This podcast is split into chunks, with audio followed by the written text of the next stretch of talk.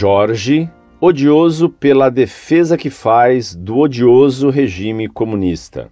Carta enviada por João Jorge Amado, em 5 de 1 de 2010, de Salvador, Bahia, religião ateu, escolaridade superior concluído, profissão aposentado.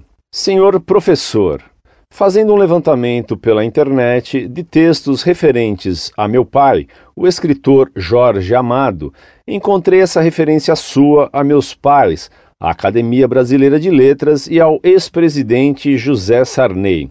Abre aspas. Hoje, o Sarney é membro da Academia Brasileira de Letras, junto com o Jorge Amado e até com a mulher do tal Jorge Odioso. Fecha aspas. Naturalmente, não desejo discutir as qualidades literárias de meu pai. Muitos não gostam do que ele escreveu e nunca foi uma unanimidade. Não gostar da literatura de Jorge Amado é um direito de cada um e depende apenas do gosto pessoal. Não posso conceber, contudo, que seu desapreço pelos escritos de um escritor justifiquem apodá-lo de o tal Jorge odioso. Não creio que o senhor professor tenha tido o privilégio de conhecê-lo, ou muito menos de conviver com ele. Os que o conheceram sabiam de sua extrema generosidade. Não me parece também razoável que o professor demonstre esse ódio por quem não conhece. Que outras razões então haveria? Por se tratar o professor de um pensador católico?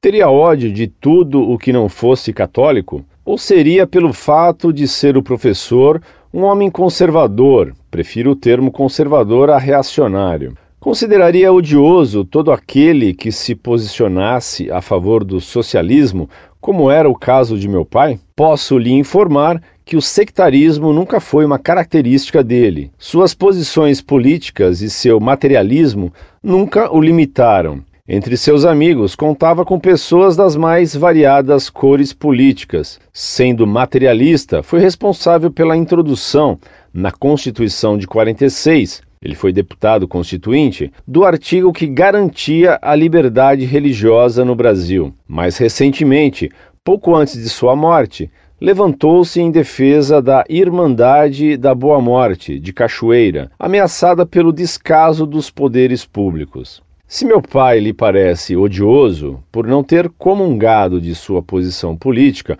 ou com sua fé religiosa, temo que a maior parte da humanidade seja odiosa a seus olhos. Tenho pena do senhor professor. Atenciosamente. Muito prezado senhor, salve Maria. Agradeço sua carta particularmente pelo tom respeitoso com que me trata e o louvo por fazer sua defesa filial. Claro que usei o termo odioso por motivo doutrinário e não pessoal, e se ofendi ao senhor, peço-lhe desculpas, respeitando seu caráter de filho que cumpre o seu dever. Mas o comunismo prega o ódio entre os homens, prega a luta de classes, e a leva até a pregação da luta armada e da guerra, e por isso o comunismo é odioso. O Papa Pio XI condenou o comunismo e o socialismo, dizendo que o comunismo é intrinsecamente mau e o socialismo é inconciliável com o catolicismo. Para Marx, a religião é o ópio do povo e deve ser destruída. Ademais, os temas escabrosos tratados nos livros do Senhor seu Pai fizeram e fazem desgraçadamente um grande mal, especialmente à juventude, e são por isso condenáveis. E a liberdade de religião é erro liberal. Que adianta propor a liberdade de religião para propagar o erro e a verdade em igualdade de condições? Isso equivale a dar, num hospital, liberdade igual às bactérias e aos remédios. Compreendo que o senhor, sendo ateu, o que lamento, não conheça o que a Igreja Católica ensina infalivelmente em nome de Deus.